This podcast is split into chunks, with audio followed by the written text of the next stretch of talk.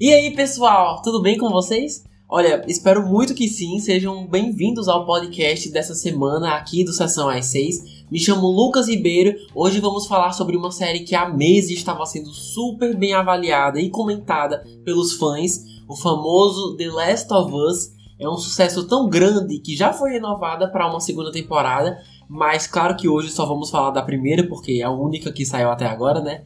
Fiquem super à vontade para continuar a discussão de hoje. Nas nossas redes sociais estamos no YouTube, no Instagram, arroba Sessão às 6, no TikTok, arroba pod Sessão às 6. Deem suas impressões por lá que serão todos também muito bem-vindos. Aviso também que teremos spoilers da série, então quem não viu ou só não quer saber o que acontece, melhor parar por aqui. Se não for o seu caso, bora então começar com a sinopse, como sempre, né? Espero que gostem. Quando um surto de uma mutação de um fungo transforma seus hospedeiros humanos em monstros canibalísticos conhecidos como infectados, Joe foge do caos dos subúrbios de Austin, Texas, junto com seu irmão Tommy e sua filha Sarah. Bom, como vocês sabem, é baseada num jogo de videogame super popular de duas partes com esse mesmo nome e é adaptada por Craig Mazin para a plataforma do HBO Max, onde todos os episódios da temporada já estão disponíveis.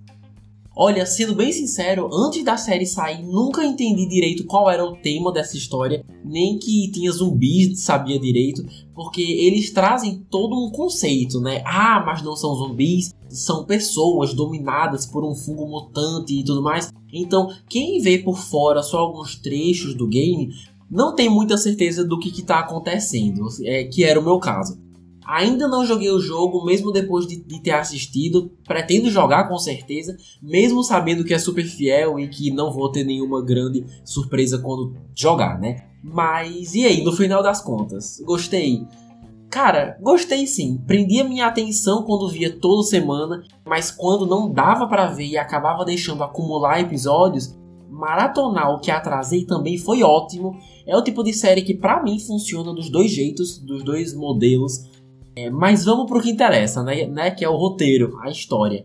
É, como eu falei, não vou poder avaliar questões envolvendo adaptação, o quão fiel foi ao material original, apesar de ter visto reações bem positivas. Mas analisar séries eu sei fazer, né? É o que eu tenho feito nos últimos anos. Então, começando pelos pontos positivos, primeiro, você realmente sente que é inspirado num game, principalmente nos primeiros episódios. Toda aquela sequência do episódio 1 da família do Joe fugindo de carro à noite, a posição da câmera mostrando a estrada, a tensão e o desespero dos personagens discutindo para onde ir, realmente te lembra um jogo no modo história, sabe? Faz tempo que não jogo um jogo com esse formato, mas ainda assim me chamou a atenção.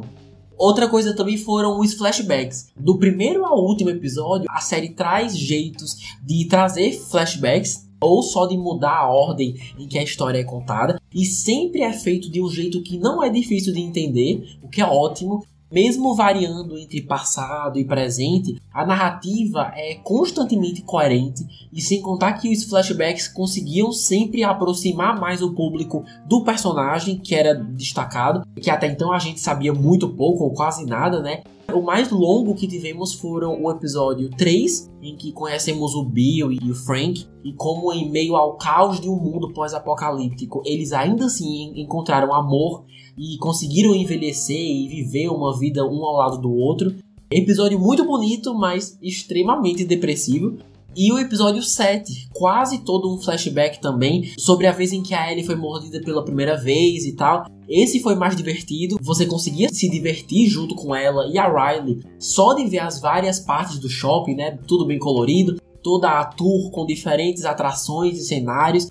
Foi praticamente um encontro, né? Então também teve isso foi quase um intervalo para a gente também. Um intervalo em que a gente podia se permitir sentir é, seguro por um tempo, sabe? Então, essa sensação não, não só funcionou para elas, mas funcionou para a gente também que estava assistindo. Então, enfim, foi super fofo. No começo não consegui entender para que investir um episódio inteiro só para mostrar uma coisa que a gente já sabia que ia acontecer, mas como eu falei agora, a jornada foi tão legal e interessante e fofa que me convenceu. Então foi um episódio que adorei, com certeza. É, mas um outro ponto positivo é que o criador da série conseguiu dividir muito bem as sequências de ação e terror com os momentos mais calmos para conhecer mais do que está rolando, um pouco dos personagens, o contexto da história. Então, assim, para mim, na verdade, eles estavam no limite de terem ação de menos e diálogo de mais. Porque as sequências mais paradonas acabam se estendendo bastante mesmo achando tudo na medida certa, entendo quem diz que é monótono e cansativo em alguns episódios. Sabe, eu consigo entender. Mas quando tem tensão, vale super a pena a espera. Mas como nem tudo são flores, infelizmente, algumas coisas, algumas escolhas que a equipe criativa toma, ainda falando do roteiro, me chamaram a atenção negativamente. São só dois pontos, não sei se vocês vão concordar comigo, mas escuta só. A seção dos personagens é mais na frente, mas já adianto que são uma das melhores coisas que tem.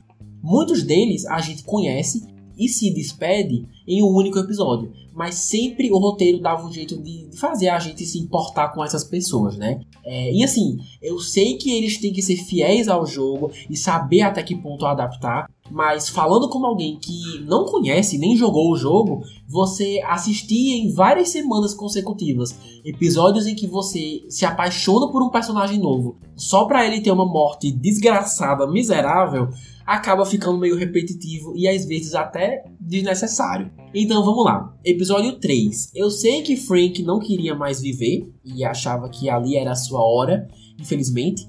E eu sei que os dois morrem no game, mas imagina só que surreal de incrível seria se o Bill tivesse vivido é, e logo em seguida encontrado Ellie e Joe e depois fizesse parte da jornada deles também, sabe? Da história principal. Eles venderam tão bem essa coisa dele ser super preparado com todo o apocalipse e tudo mais, com várias armadilhas, várias armas, que eu adoraria ter visto essa possível jornada dele com a dupla protagonista e pós Frank, né? É, ou seja, contrastando com essa dualidade entre ele ser casca grossa e super preparado para esse mundo monstruoso, com o luto de perder o marido, né? Então eu acho que ia ser incrível isso, mas beleza, né?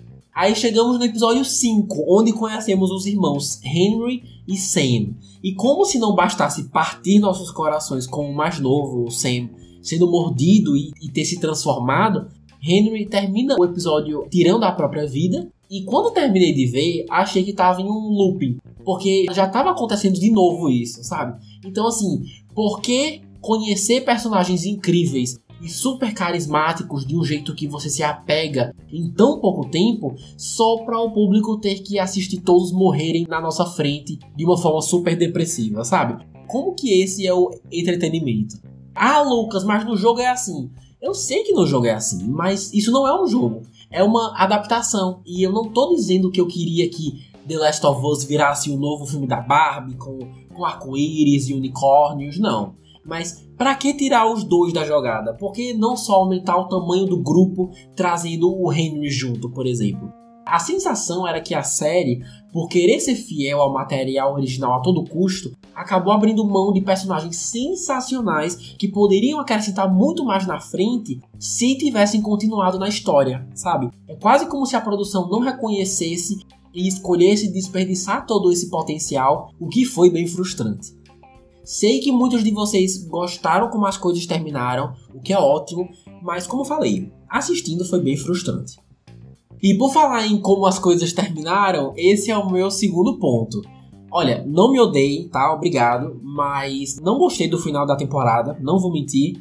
Já tava sabendo que seria bem controverso, porque nem os fãs do jogo têm um consenso sobre isso. Mas quando o Joe massacrou um prédio inteiro para pegar a Ellie e terminou nisso, para mim o personagem termina super diferente de quando começou. Sem dignidade alguma e simplesmente perdi o interesse que tinha de acompanhar e me importar com ele e com a série em si, para falar a verdade. E esse final me desanimou demais. Ah, Lucas, mas qualquer pai faria a mesma coisa para salvar sua filha. Mas aí é que tá, mano. Ele não é o pai dela. E essa é uma questão enorme na série. Porque nos últimos episódios, ele tem se apegado a ela, isso é nítido, o que é normal. Mas quando ele encontra o irmão naquela comunidade e depois percebe que a viagem tem que continuar, lembram daquela discussão que ele tem com a Ellie de que não dá mais, de que tudo dá errado perto dele e ela precisava seguir com o irmão? Com certeza, o fato dela lembrar a filha Sarah foi um motivo para querer esse distanciamento, né? Mas no dia seguinte, ele vai com ela do mesmo jeito e finge que nada aconteceu. Treina, tira o alvo, chama ela de baby girl. Nessas sequências que eu falei agora, a gente vê que suas emoções estão assim por toda parte. Joe termina a série abraçando com força a ideia de que Ellie pode sim ser tratada como a sua nova filha, a substituta, ao invés de lidar com o luto da, da que faleceu e tendo que de fato encarar esses, esses sentimentos. Sabe? Nesse sentido, ele me lembra muito a Wanda, só que sem poderes, né? Mas chega um ponto que o cara tá desequilibrado. E isso já fazia um tempo, mas o auge disso, em que para mim foi inegável, é no episódio final em que ele mata um monte de gente, entre aspas, inocente, e logo depois mente pra Ellie, fazendo com que ela não só não saiba a verdade, mas que anule qualquer opinião que tivesse a respeito disso, a respeito do que aconteceu com ela. Inclusive, essa escolha dela não ter tido um local de fala, que claramente foi uma escolha criativa intencional, me deixou meio frustrado porque pelo pouco que vimos da Ellie, eu tenho quase certeza que ela no fim das contas toparia fazer a cirurgia porque vivia falando sobre querer querer trazer algum impacto para o mundo, querer fazer alguma coisa relevante. Inclusive, tinha como inspiração aquela astronauta que, se não me engano, foi a primeira mulher a chegar na Lua. Então, por se inspirar tanto nela, é que eu acho que ela toparia, porque a Ellie é a astronauta da vez, da sua geração, aquela pessoa que tem tudo para mudar o mundo para sempre. E assim, eu adoro a Ellie, juro, mas só o fato dessa possibilidade ser uma opção que pode dar certo, isso é mais do que todo mundo já teve nessa realidade miserável, depressiva e apocalíptica, sabe? Então, só por isso ser uma, uma possível realidade já seria o suficiente para ela considerar fazer a cirurgia, acredito eu. Mas concordo que essa pressa toda do procedimento precisar ser feito ali na hora e tudo mais, com as pressas, eu confesso que eu também achei estranho e desnecessário. Porque se ela é um caso tão raro assim como eles disseram, como que eles vão direto para a cirurgia sem fazer um exame, sem ver se algo podia ser feito com ela já viva? O que faltou foi terem mostrado esse grupo ter tentado mais. Além deles precisarem ter mostrado a ele é, expressando ali no momento a sua opinião e a sua vontade, que teria sido super importante, faltou eles terem mostrado esse grupo ter tentado evitar o pior, sabe? Mas eles trataram de um jeito quase como se eles quisessem que ela morresse, que a cirurgia fosse feita. Eu concordo que não deveria ter sido a primeira opção. Mas enfim, apesar de tudo, a possibilidade de existência de uma cura fala mais alto do que tudo, na minha opinião, e eu espero muito, muito, muito que a cagada que o Joe fez não impeça que a série continue falando sobre a possibilidade de uma cura, sobre a existência de uma cura, porque esse tema acho interessantíssimo explorar isso e enriquecer a série de verdade. Então espero que ainda tragam na história. Sei que sou minoria quanto a isso, tá tudo bem, mas espero que tenha dado para entender meu ponto de vista. Seguindo aqui com as premiações. The Last of Us foi tão aclamada pelos fãs, pelos críticos, que muita gente acredita que veremos essa série no Emmy e eventos parecidos. Mas aí fica a pergunta: em que categoria teria chance, né? Olha, faz anos que eu não assisto premiações de séries, então não tenho certeza. Mas se a HBO Max submeter o episódio 3, o do Bill e Frank, é super vibes premiação, eu achei. Por ser um drama mais pé no chão, sem os zumbis, falando com a vida é, efêmera, né? Mostrando um relacionamento lindo, eles se conhecendo e envelhecendo juntos. Então, se fosse eu, com certeza enviaria, nem que fosse um trecho também o que mais? Não sei se eles têm uma categoria de maquiagem, mas se tiver, tem fortíssimas chances de ser indicado e, e quem sabe até ganhar.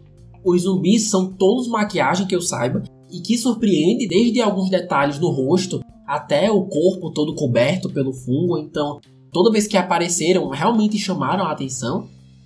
Tem também as atuações, né? Então, aproveitando aqui, vamos para a categoria dos personagens, trazendo Joe e Ellie, a dupla protagonista, que é interpretada pelo nosso pelo nosso querido Daddy, que é o Pedro Pascal, e a Bella Ramsey.